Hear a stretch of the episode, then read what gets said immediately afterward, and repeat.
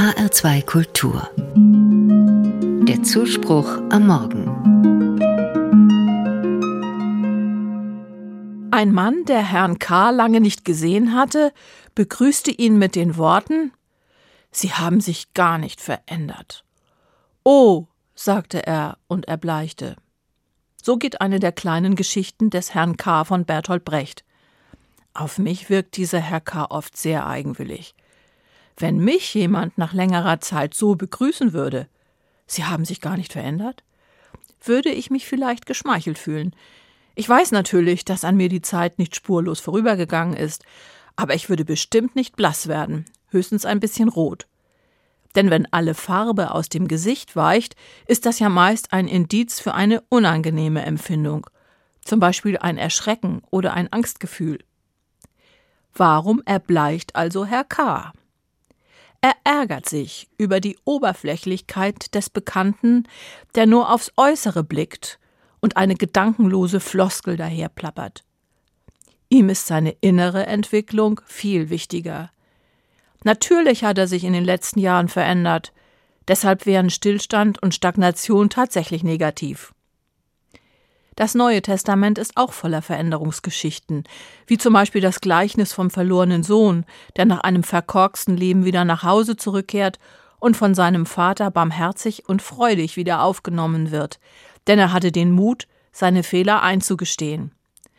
Auf diese Umkehr kommt es Jesus an, als er das Gleichnis erzählt. Auch die Begebenheit mit dem Steuereintreiber Zachäus ist eine dramatische Veränderungsgeschichte. Zachäus treibt für die Besatzungsmacht der Römer Steuern ein und bereichert sich nebenbei auch noch persönlich. Als er bemerkt, wie Jesus durch Jericho zieht, will er ihn sehen, und da er etwas zu kurz geraten ist, bezieht er Position auf einem Baum. Von dort hat er eine gute Sicht und fällt nicht weiter auf.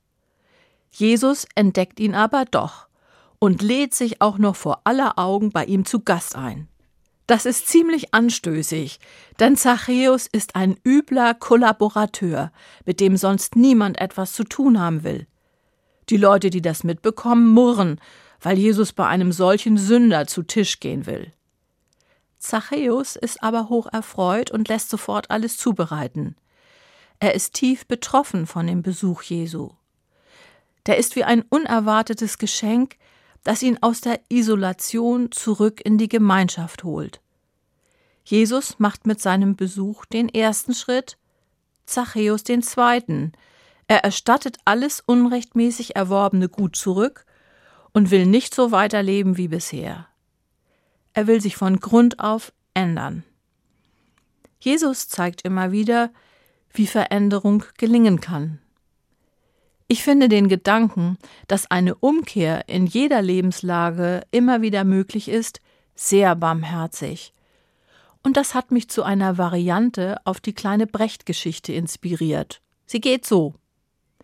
Ein Bekannter, der Herrn Z lange nicht gesehen hatte, würde ihn mit den Worten begrüßen Du hast dich aber verändert. Oh, würde Herr Z fröhlich sagen und dabei ein bisschen rot werden.